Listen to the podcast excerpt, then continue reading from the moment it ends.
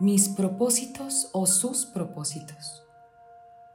El Señor no abandonará a su pueblo, ni dejará solos a los suyos. Salmo 94:14.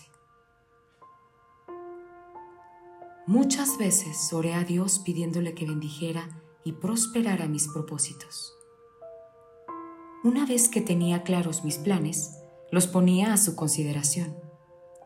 Mis propósitos de mujer, de madre y de esposa, así como los profesionales.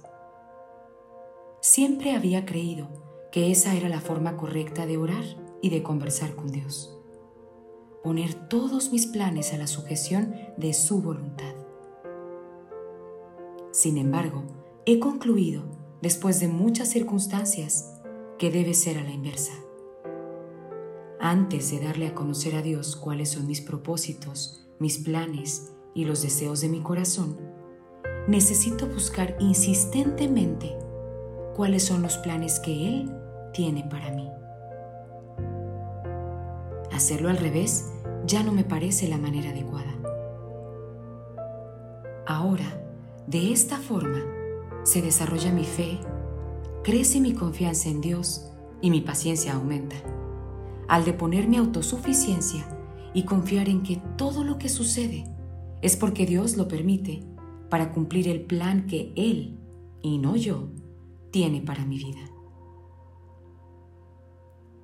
Esperar en Dios es una actitud tremendamente poderosa porque nos libra de la ansiedad y el temor tan abundantes en el corazón humano del siglo XXI.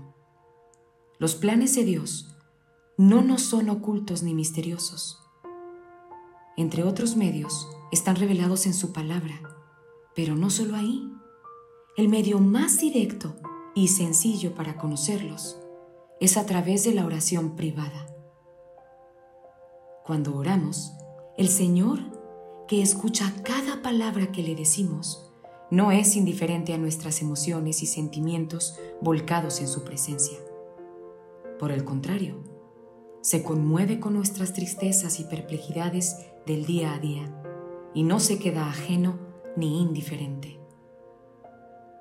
Todos los caminos que el Señor traza en nuestra vida son pensados en nuestra salvación aunque a veces nos resulta difícil transitar por ellos, siempre nos llevan al lugar correcto y de la forma correcta.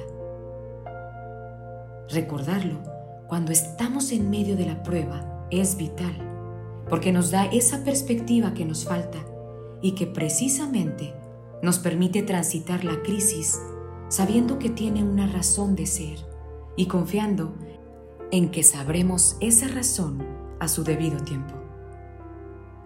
Querida amiga, esta mañana, aunque tal vez estés baja de ánimo, alaba a Dios, aun con lágrimas en los ojos y en el corazón. Suplícale que te dé a conocer sus propósitos para tu vida, aunque por ahora no los puedas entender. Su promesa es, yo estaré con ustedes todos los días hasta el fin del mundo. Amén.